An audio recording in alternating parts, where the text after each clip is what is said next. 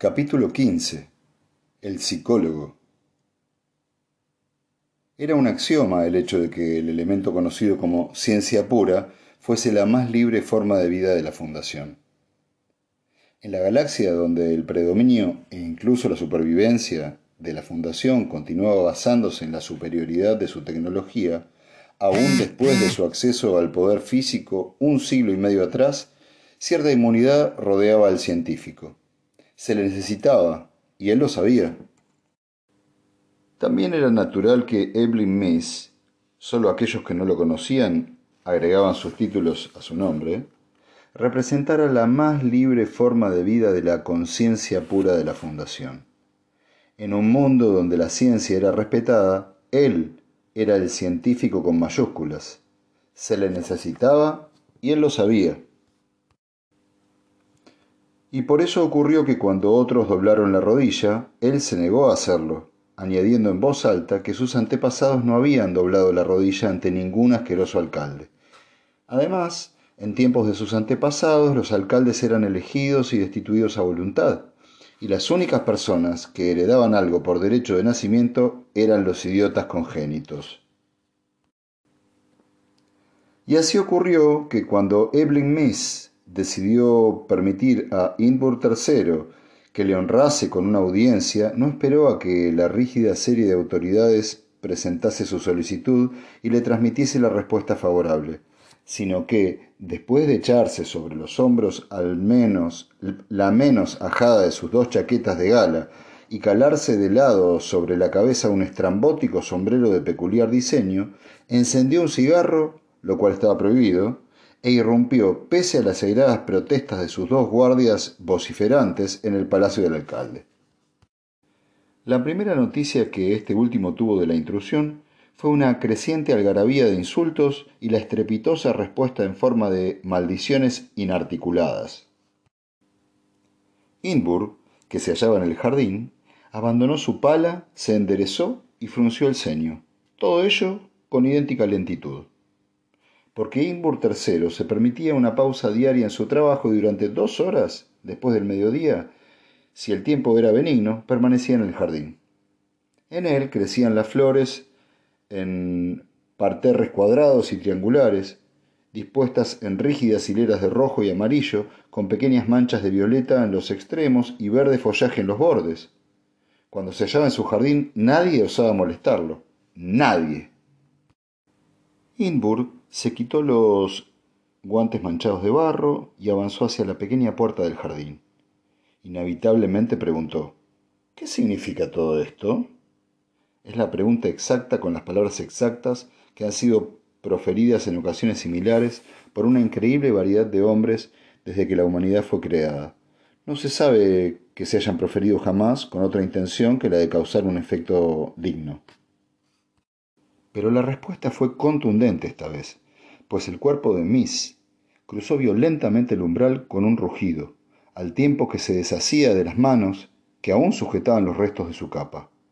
Inburg, con expresión severa y disgustada, ordenó a los guardas que se fueran, y Miss se agachó para recoger su sombrero destrozado, lo sacudió para limpiarlo de tierra, se lo puso bajo el brazo y dijo Escuche, Inburg, esos incalificables esbirros suyos tendrán que pagarme una capa y un sombrero nuevos.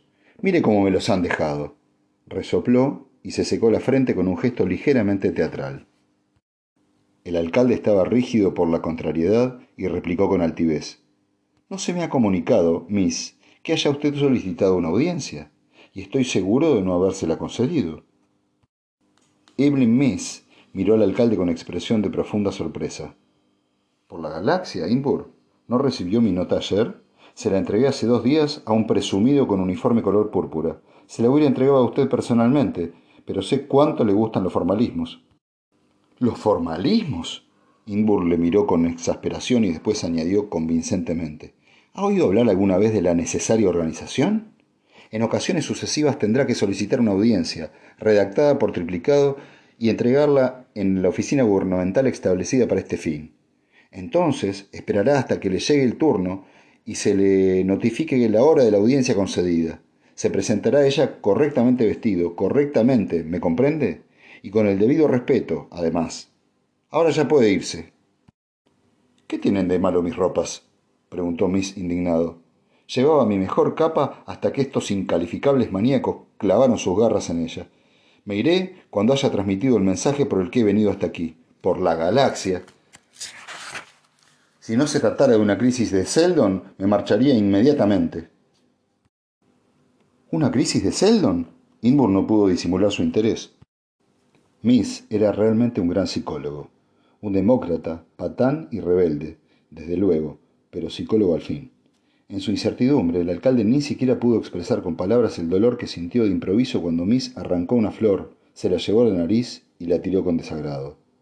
Inbur dijo fríamente: ¿Quieres seguirme? El jardín no fue hecho para conversaciones serias. Se sintió mejor en su butaca ante la enorme mesa, desde donde podía mirar los, los escasos cabellos que no lograban ocultar el cráneo rosado de Miss. Se sintió también mucho mejor cuando Miss lanzó una serie de miradas automáticas a su alrededor buscando una silla, inexistente, y tuvo que permanecer en pie. Experimentó casi una sensación de felicidad cuando, en respuesta a una cuidadosa pulsación del contacto correcto, un funcionario, con librea, entró, se inclinó ante el alcalde y depositó sobre la mesa un abultado volumen encuadernado en metal. Ahora, dijo Inbur, una vez más dueño de la situación, a fin de abreviar en lo posible esta entrevista no autorizada, comuníqueme su mensaje con el mínimo de palabras. Evelyn Miss contestó pausadamente. ¿Sabe qué estoy haciendo estos días? Tengo sus informes aquí, replicó el alcalde con satisfacción, junto con sus autorizados resúmenes. Tengo entendido que sus investigaciones sobre las matemáticas de la psicohistoria tienen como objetivo duplicar el trabajo de Ari Seldon y eventualmente seguir la pista del proyectado curso de la historia futura para uso de la Fundación. Exacto, asintió Miss con sequedad. Cuando Seldon estableció la Fundación fue lo bastante sabio como para no incluir a psicólogos entre los científicos aposentados aquí, de modo que la Fundación siempre ha avanzado a ciegas por el curso de la necesidad histórica. Durante mis investigaciones me he basado en gran parte en insinuaciones halladas en la bóveda del tiempo. Estoy enterado de ello, Miss. Es una pérdida de tiempo repetirlo. No estoy repitiendo nada, replicó Miss, porque lo que voy a decirle no figura en ninguno de estos informes. ¿Qué quiere decir con eso de que no está en los informes? preguntó estúpidamente Inbur. ¿Cómo es posible? por la galaxia, déjeme contarlo a mi manera, pequeña criatura ofensiva.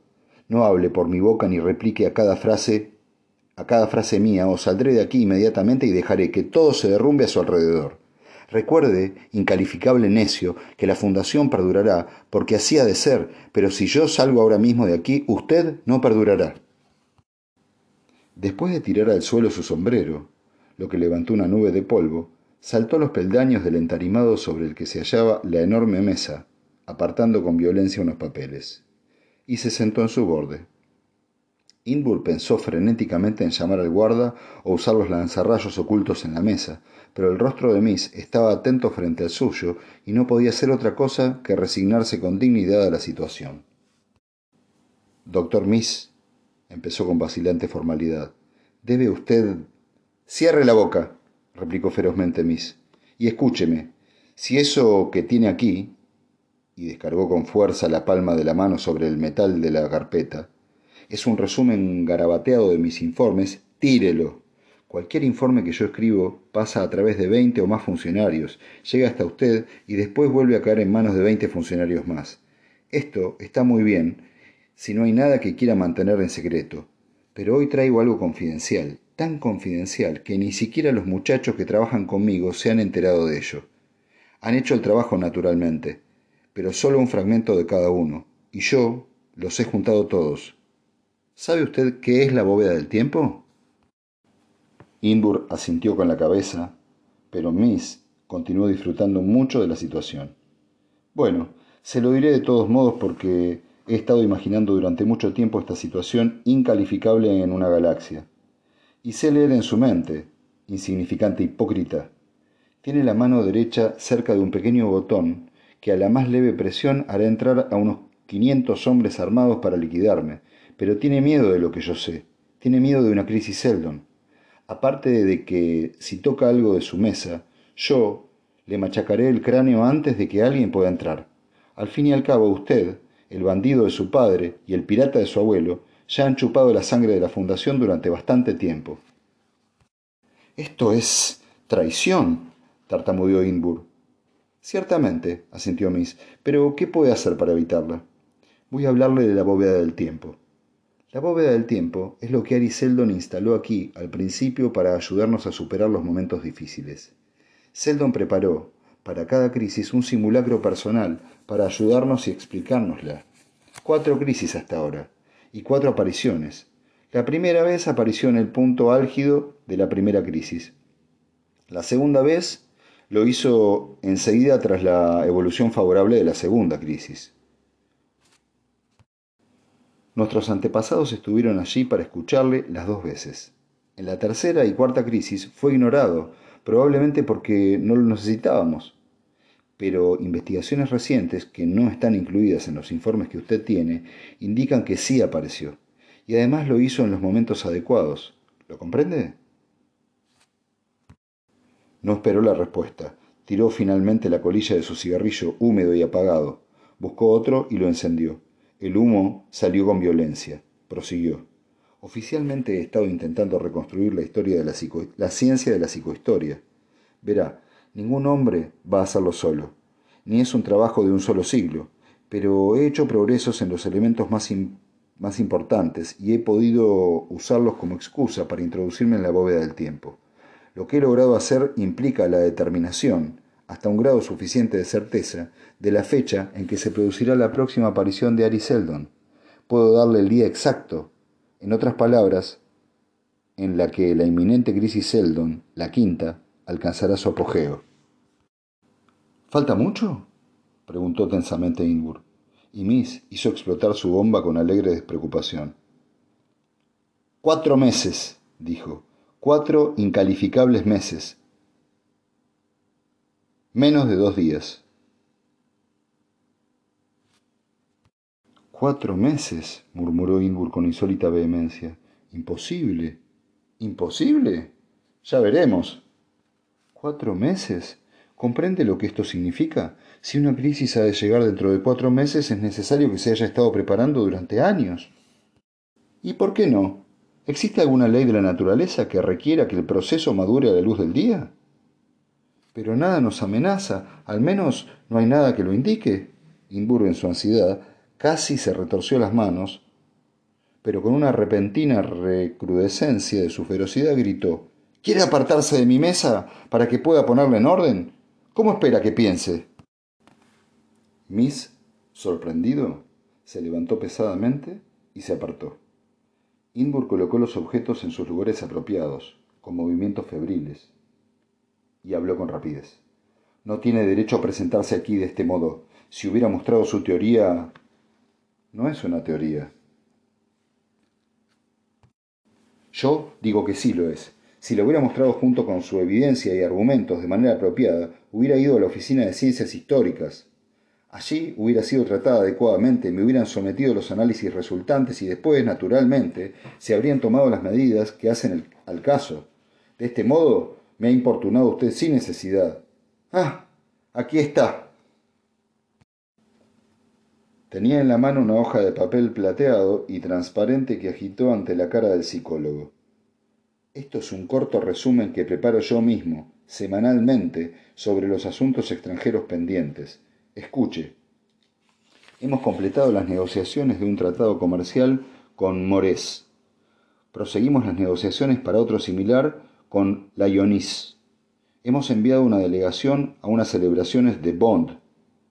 Hemos recibido una queja de Calgan y prometido tenerla en consideración. Hemos protestado por ciertas prácticas comerciales ilegales de Asperta y allí nos han asegurado tenerlo en cuenta, etc. Los ojos del alcalde recorrieron la lista de anotaciones en clave y entonces colocó cuidadosamente la hoja en su lugar adecuado, en la carpeta adecuada y en el casillero adecuado. Se lo aseguro, Miss, no hay absolutamente nada que no respire orden y paz. La puerta del extremo opuesto de la habitación se abrió y de modo demasiado dramático para sugerir algo que no fuese la vida real, hizo su aparición un individuo sin la indumentaria de protocolo. Indur se incorporó. Tuvo esa sensación curiosamente vertiginosa de irrealidad que suele flotar en los días en que ocurren demasiadas cosas. Tras la intrusión y las salvajes invectivas de Miss, se producía ahora otra intrusión igualmente indecorosa y por consiguiente perturbadora, esta vez por parte de su secretario, de quien cabía esperar que conocía el reglamento. El recién llegado hizo una profunda genuflexión. Inburg le, interpretó bruscamente, le interpeló bruscamente. ¿Qué ocurre? El secretario habló mirando al pavimento.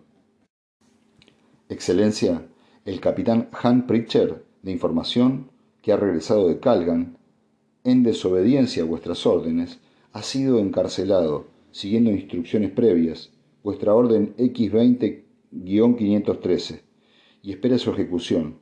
Sus acompañantes están detenidos para su interrogatorio. Se ha extendido un informe completo. Inbur, desesperado, rectificó. Se ha recibido un informe completo. ¿Qué más? Excelencia, el capitán Pritcher ha informado vagamente de peligros designios por parte del nuevo señor guerrero de Calgan.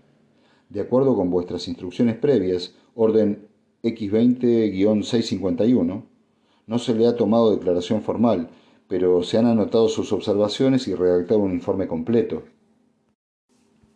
Se ha recibido ese informe completo. ¿Qué más? gritó Inbur. Excelencia, hace, hace un cuarto de hora se han recibido informes de la frontera saliniana. Naves identificadas como calganianas han entrado en territorio de la Fundación sin la debida autorización. Las naves van armadas. Ha habido lucha. El secretario casi tocaba el suelo. Inwood permanecía en pie. Evelyn Miss se adelantó hacia el secretario y le dio una palmada en el hombro. Váyase y diga que pongan en libertad a ese capitán Pritcher y lo traigan aquí. ¡Fuera! El secretario salió y Miss se dirigió al alcalde. ¿No sería mejor que pusiera la maquinaria en marcha, Inbur? Cuatro meses, recuérdelo. Inbur permaneció inmóvil, con la mirada fija. Solo un dedo parecía tener vida y dibujaba temblorosos triángulos sobre la lisa superficie de la mesa.